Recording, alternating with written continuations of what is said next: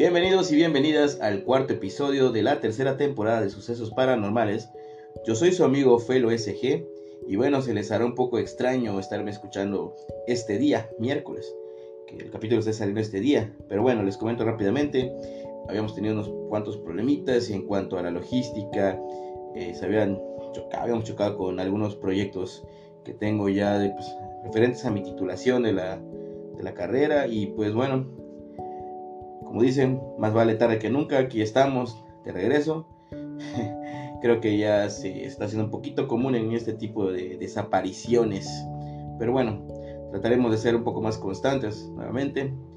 y pues continuar, continuar con, con este proyecto y con la conclusión de la historia que les narré hace unas semanas, la primera parte. Ahora nos vamos con la segunda parte de la historia del Cristo Negro de San Román. Hace apenas unos cuantos días concluyeron las festividades de este santo patrono aquí en mi, en mi barrio. Y no podíamos dejar pasar la oportunidad de narrar esta segunda parte. También les hago su conocimiento que ya la próxima semana, este viernes, al siguiente, no, sábado, perdón, se cumple el primer aniversario de este podcast. Y ya estoy preparando algo bastante interesante, un recopilado de historias, Estoy entre eso y tocar algún tema de interés. Pero bueno, eh, si creyeron que se iban a quedar nada más con este capítulo esta semana, pues les hago saber también que el domingo también estaré estrenando el quinto episodio de la temporada para irnos poniendo un poquito al día en cuanto a los capítulos que ya les debo. Estoy endeudando mucho con ustedes. y bueno, para hacer para no hacer más bien más larga esta introducción, vámonos de lleno con la segunda parte de esta historia. Sírvanse un poco de café, pónganse los audífonos, apaguen las luces, están escuchando sucesos paranormales.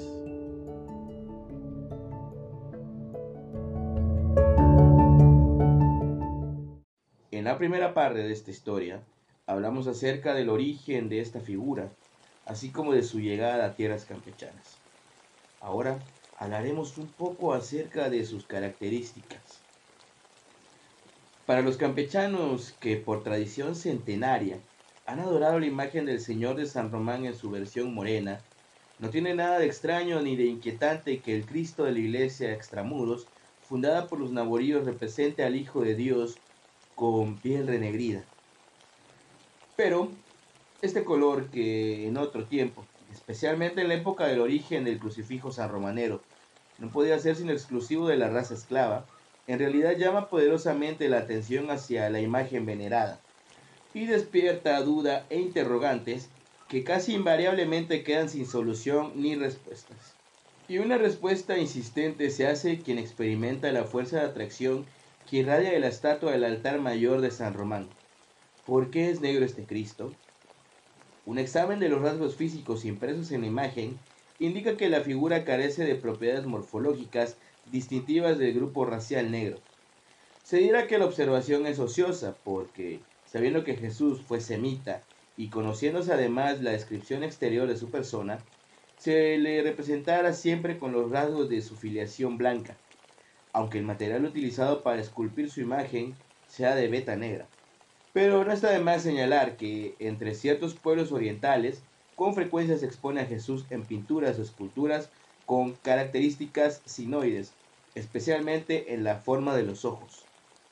Entonces, quizá el Cristo negro proyecte a un individuo de piel morena simplemente porque la madera de que la cual está labrada, la imagen, existe con ese tinte en la naturaleza, admitiéndolo así porque la madera de la estatua era ébano, es ébano. Se mantiene en pie la pregunta, ¿por qué es negro este Cristo? Y la imaginación presta a resolver las incógnitas por insolubles que parezcan, y lleva a considerar que Cristo Negro San Román fue escogido intencionalmente con ese color para establecer una diferencia de castas entre los campechanos del siglo XVI. Y en efecto, es cosa averiguada que la modesta capilla que originalmente albergó al patrono san romanero sirvió de centro espiritual y social a una comunidad integrada fundamentalmente por personas que vinieron del Valle Mexica, nativas de la tierra de Anáhuac, de piel cobriza, Y cuando esos mexicanos pidieron a Coca Gaitán que les trajese un crucifijo para instalarlo en la capilla dedicada a San Román, posiblemente le pidieron también que procurase conseguirlo de color oscuro, para que lo sintiera parte de sí mismos, o probablemente en razón de la discriminación que se practicaba, máxime que los españoles estaban convencidos de la superioridad que les confería su categoría de conquistadores. Juan Cano juzgó que de ningún modo debían los naboríos adorar una imagen blanca, porque ello era privilegio de los señores de la provincia. Pero no hay misterio que desentrañar en cuanto a lo que incumbe el color del Cristo negro. Y no lo hay porque la estatua comprada por De Coca Gaitán en Alvarado no difería en el color de las que, por ejemplo, se veneraban en el Templo de la Inmaculada Concepción, la iglesia parroquial del puerto o el de San Francisco. Es decir, el crucifijo que adquirió Cano de Coca Gaitán para los sanromaneros correspondía a la, a la efigie de un hombre de piel clara. Y esto se deduce del relato del viaje y el arribo del Cristo Negro Campeche, relato en el que nada dice acerca del color de la imagen, siendo como eran aquellos años de segregación y servidumbre, cuando la mente colectiva era proclive a lo maravilloso y se comentaba y se transmitía de boca en boca lo que se estimaba excepcional. Al registrarse el verdadero episodio de la procedencia del Cristo, no se asentó ninguna palabra que moviese a pensar en el flamante crucifijo como idéntico en color a los autóctonos de, del África ecuatorial.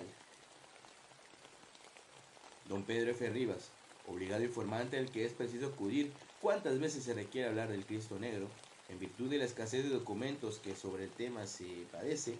proporciona en el siguiente pasaje de su historia del Señor de San Román la clave del matiz moreno del Galileo porteño. Hubo en la península cuatro imágenes muy veneradas, el Cristo Negro de San Román, el Cristo de las Ampollas, la Virgen de Izamal y la Virgen de Ol. Sus devotos se contaban por decenas de millares, sus milagros eran muy numerosos y sus ferias eran verdaderas romerías. Las vírgenes de Izamal y Ol fueron pasto de las llamas en los incendios de sus, de sus iglesias, y las que hoy existen son copias o reformas de las antiguas. Santo Cristo de las Ampollas resistió el incendio de su primitiva iglesia de Ichmul, pero al fin desapareció destrozado por la vergonzosa barbarie de inconscientes chusmas alentadas y dirigidas por Alvarado en 1916. Solo queda auténtico, tal como lo trajo Cano de Coca Gaitán en 1565,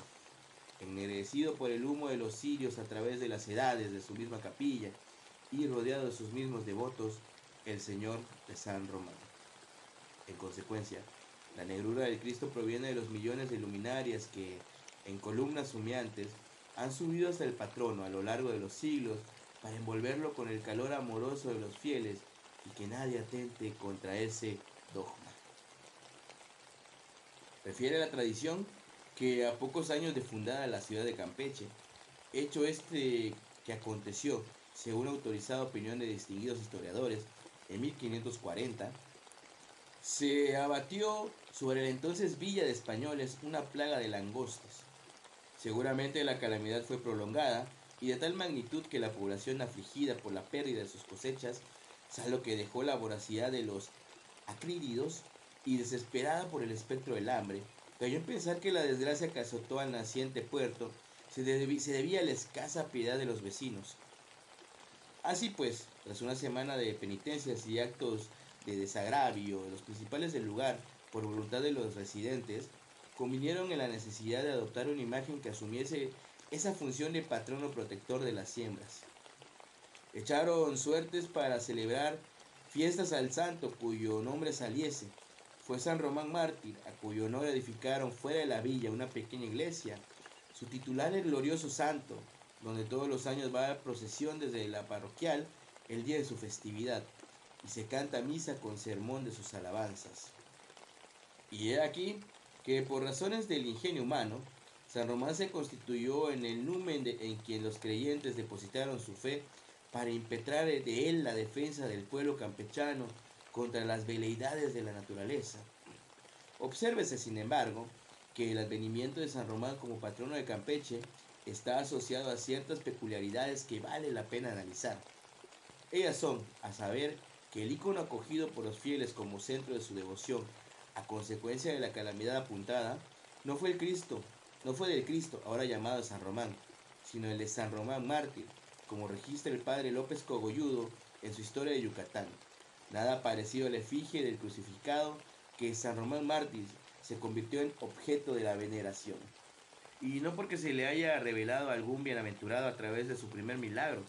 sino porque los campechanos, urgidos de ayuda, prefirieron elegirlo a Caro Cruz, y que en aquellos lejanos días de la pacificación de Yucatán, a cargo de las huestes de Montejo, la villa de Campeche tenía ya su patrona, que era la Virgen de la Purísima Concepción, bajo cuya advocación se estableció el asentamiento hispánico en el mencionado año de 1540. ¿Por qué, siendo ya patrona de Campeche la Madre de Dios, que se adoraba en la iglesia parroquial construida por el hijo del adelantado, los que en el futuro serían nombrados san romaneros, se dieron su propio dispensador y edificaron su templo fuera de la villa? Las respuestas que siguen son solamente conjeturas, pero posiblemente se ajusten a la realidad. Y así, acéptese por cierto que o los romaneros pertenecían a un grupo étnico segregado de los españoles y los mayas, o bien por alguna razón no eran admitidos o no lo eran con facilidad en el culto que se rendía a la titular de la parroquia.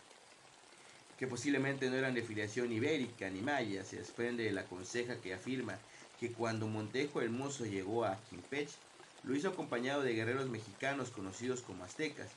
trajo como refuerzos entre su contingente militar. Esos guerreros de lealtad probada hacia los conquistadores son los que para don Francisco pudiera proseguir la pacificación de la península. Se quedaron en Campeche con una reducida guarnición de españoles en previsión de sublevaciones de los naturales radicados en la recién creada villa. Y lo más seguro es que aquellos aztecas recibieran en calidad de aliados de los europeos tierras en las afueras de la comunidad, en parte para que su lealtad no flaqueara y en parte también para mantenerlos separados de sus señores los blancos. Los naboríes, que con tal denominación se aludía a los indios mexicanos, se consideraban, pues, y eran considerados por los españoles e igualmente por los mayas, cuyo patrón era San Francisco de Asís, ajenos a los campechanos de la parroquia central y la san francisqueña, y por consiguiente pensaban que debían tener su propio patrón. Y fue así como por accidente adoptaron a San Román Mártir e instituyeron su novenario en gracia, al cual, al decir del fraile e historiador de Yucatán, se celebraba una procesión anual, desde la parroquial el día de su festividad, que es el 9 de agosto. La fecha anterior lleva otra cuestión, en efecto, si según los datos consignados desde esa época tan lejana como lo es el año probable de por lo menos 1560, ya se realizaba la festividad de San Román Mártir en el mes de agosto. ¿Por qué en la actualidad la fiesta del Señor de San Román se celebra en septiembre? No hay en esto ni equivocación ni suplantación.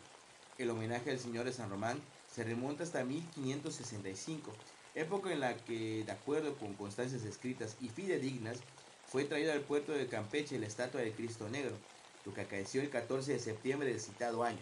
en circunstancias por demás maravillosas que marcaron el inicio del culto a la imagen del Galileo.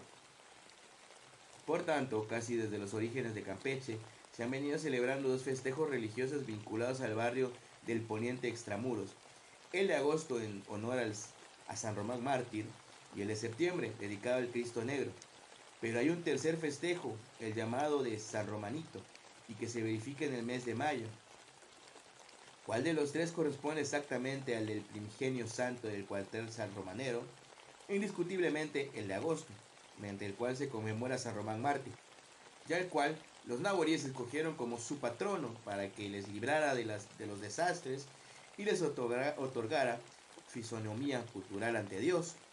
como la que ostentaban los españoles de la Purísima Concepción y los mayas de San Francisco.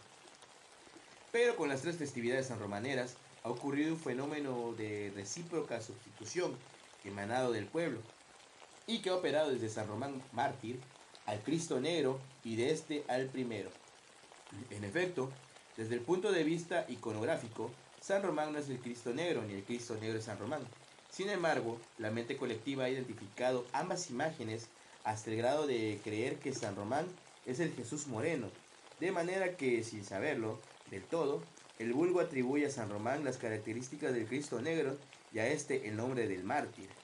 Pero tal vez por razones sobrehumanas de comprensión no común, Es el Cristo Negro el que ha salido ganando en la competencia, pues, a no dudarlo, no solamente ha absorbido la personalidad de San Román Mártir, convirtiéndose en el patrono de su barrio, sino que ha llegado a ser, de facto, el de la ciudad de Campeche, relegando a segundo término a la Inmaculada Concepción de María,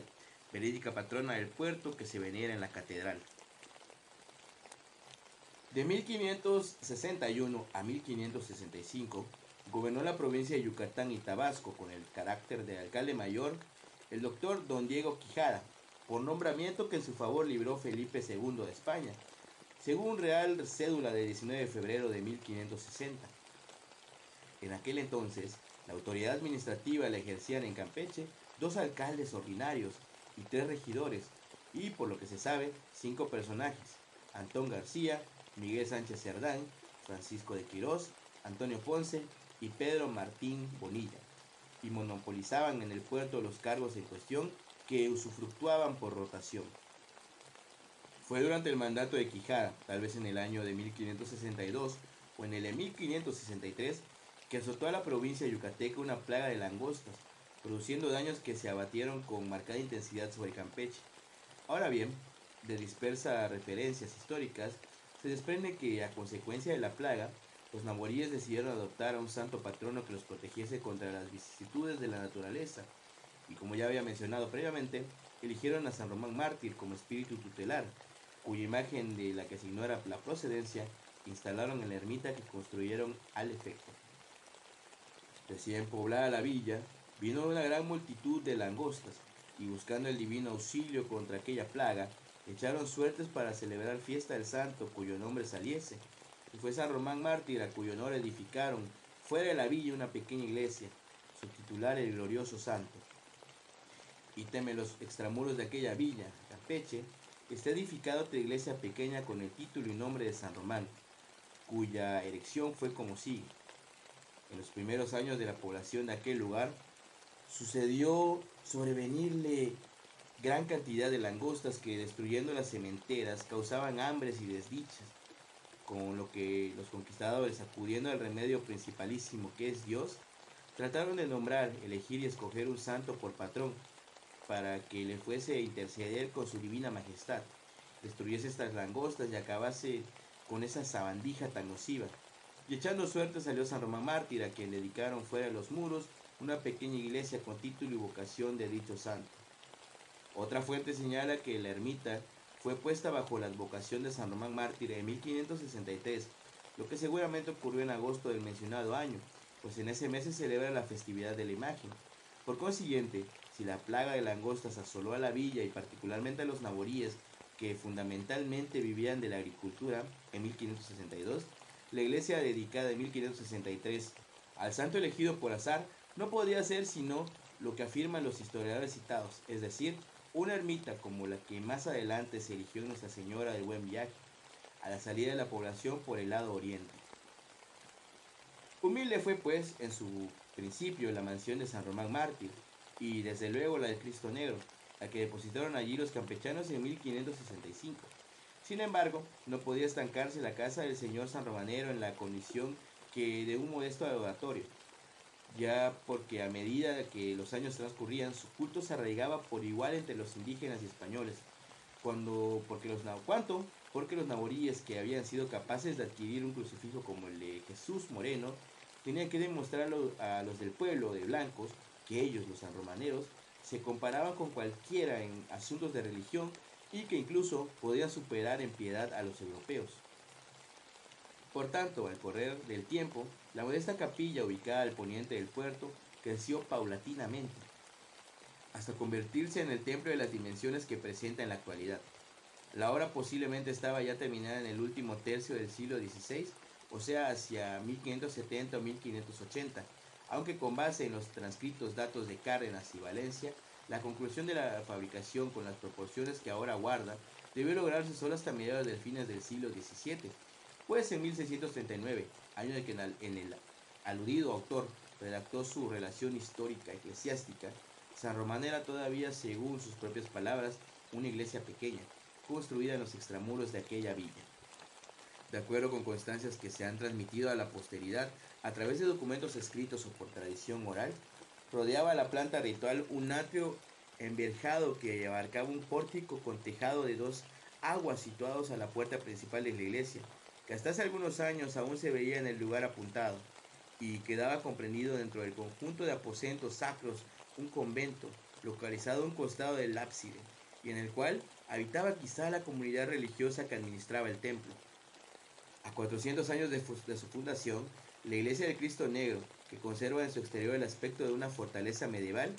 ideal que evoca su sobre arquitectura, adornada únicamente con agujas de piedra de forma piramidal distribuidas a modo de almenados parapetos en las alturas de la azotea, ocupa en el barrio al que da nombre una superficie de unos 11 metros de frente por 30 de fondo, y su única torre, que fue recientemente construida, así como su reloj público, constituyen rasgos inconfundibles del paisaje parroquial. La techumbre del edificio se compone de cuatro secciones planas que descansan sobre vigas y de una sección abovedada que cae sobre el crucero y el altar mayor. Dentro de la iglesia, a ambos lados de la nave central, aparecen cinco altares en los que se encuentran entronizadas las imágenes siguientes. Nuestra Señora del Rayo, Cristo Rey, San Martín de Porres, la Dolorosa, Jesús Nazareno, San Judas Tadeo, Virgen de Guadalupe, Virgen del Carmen y Señor de la Columna. En la nave norte del crucero se halla otro altar que contiene las imágenes de San Antonio, San Román, San José y en el altar de la nave, de la nave sur se admira una imagen del Padre Eterno sosteniendo en sus brazos a Jesucristo muerto. Próximas a los altares anotados existen también una, existe también una pequeña imagen de bulto del Santo Niño de Atocha y otra de la Virgen del Perpetuo Socorro, una representación de Santa Eduviges, otra imagen en relieve de Santa Rita de Alcacía y tres más que a manera de retratos representan las imágenes de la Madre de Cristo, Cristo coronado de espinas y Nuestra Señora del Sagrado Corazón. A un costado de la puerta mayor, la que se abre por el lado oeste, hay una cruz conmemorativa del cuarto centenario de la llegada del patrón a Campeche, y que fue obsequiada por la Santa Misión de los Padres Pasionistas, y enfrente está el baptisterio con una pila bautismal de cantera labrada que sin duda posee la edad de la iglesia. El coro se alza sobre la entrada de la puerta principal y en el lado opuesto, dominando todo el recinto sagrado, se levanta flaqueado por las imágenes de María y San Juan, el altar mayor en cuyo interior resplandece la venerada efigie del Cristo Negro, centro vital del culto sanromanero y punto de confluencia de la fe en la que se unen por encima de los siglos los campechanos de ayer y hoy. El altar mayor del templo sanromanero está guarnecido con un retablo de madera que se extiende desde el piso hasta la, hasta la bóveda del presbiterio y cubre la anchura del muro, que es la misma de la, del interior de la iglesia. Dicho retablo, cuya antigüedad posiblemente se remonta a los últimos años del siglo XVI, se divide en tres secciones que respectivamente corresponden al baldaquiano central y a los dos nichos laterales. El baldaquino es una estructura compuesta de cuatro columnas del orden fenicio o filisteo con doble capitel circular, fuste estriado y base redonda que descansa sobre el llamado trono de Cristo, el cual consiste en una sobreestructura revestida de plata que tiene forma del estrado templete. El encornizamiento del baldaquino consta de un friso que parece abarcar toda la longitud del retablo y que, el artista, y que el artista talló de manera que el espectador reciba la impresión de que el claustro donde está la imagen del Cristo queda protegido por cortinajes denticulares que caen sobre los capiteles de las columnas escritas. La parte superior del baldaquino posee un perfil clásico de la corona que remata la gloria de Bernini en el Vaticano. El nicho que flanquea el baldaquino por su costado norte contiene una imagen de la Dolorosa y el costado sur encierra la imagen de San Juan Evangelista, a guisa de adorno que rompe la monotonía del color caoba del retablo. Figuran esparcidos sobre este, en el frontis del baldaquino y por encima de los nichos preciosos arabescos obtenidos de la combinación de hojas entretejidas que, con su color dorado, establecen un contraste afortunado en la iluminación de la obra. Líneas también doradas enmarcan el espacio de los nichos y que arrancando del doble capitel de las columnas posteriores del baldaquino, así como de las aristas del friso, se prolongan hasta los extremos del retablo. Arriba de los cubículos de la Dolorosa y de San Juan revolotean pintados con el oro contraste palomas que simbolizan el Espíritu Santo. Cerca del límite con la bóveda de cal y canto, la amplitud semicircular del retablo se orna con la enramada de una hermosa vid, cargada de las hojas y racimos de uvas. A la izquierda y derecha del coronamiento, en medio de resplandores de oro, lucen el cáliz de la Sagrada Eucaristía y la cruz. Pendones supremos del culto católico, y en la parte anterior de la corona, irradiando tan un sol su luz al mundo, el anagrama JHS,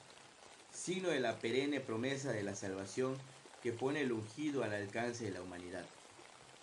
Y en el Santa Sactorum del baldaquino clavado en madero recamado de plata vieja, aislado del nicho con cristales limpísimos, se levanta la efigie central ancestral del Cristo de San Román,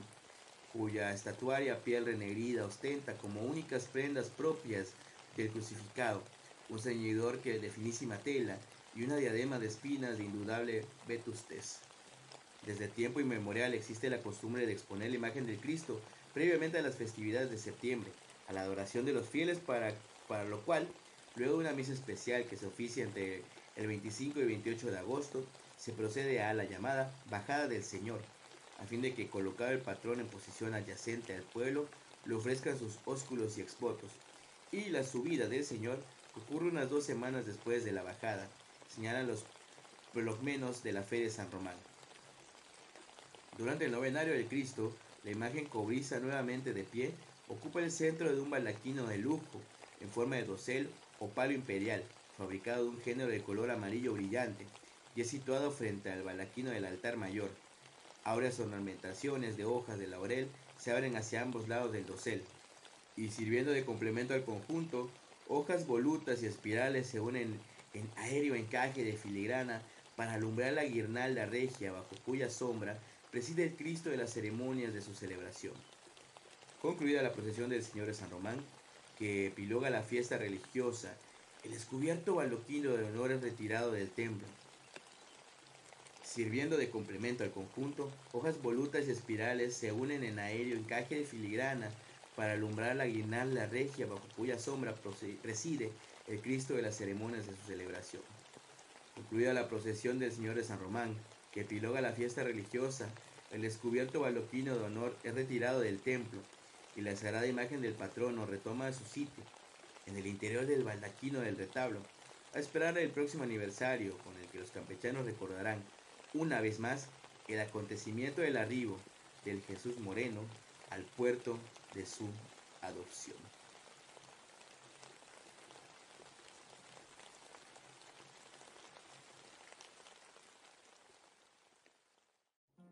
Y bueno, así es como concluimos con la segunda parte de esta hermosa, hermosa historia del Cristo de San Román. Espero que haya sido de su agrado y que la hayan disfrutado como yo al grabarla. Y bueno, como ya les había comentado al principio, se aproxima el aniversario de este podcast y estoy preparando algo muy muy especial para, pues, para disfrutarlo, para pasarla bien. este domingo tendremos otro capítulo, no porque haya subido capítulo y quiere decir que no subiré el domingo.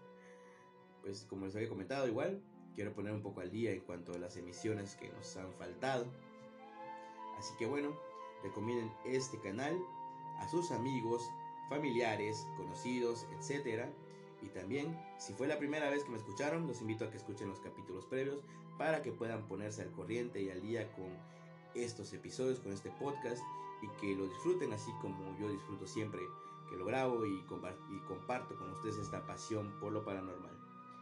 Bueno, soy tu amigo Felio CG, esto fue Sucesos Paranormales, nos estamos escuchando, muchas, muchas gracias.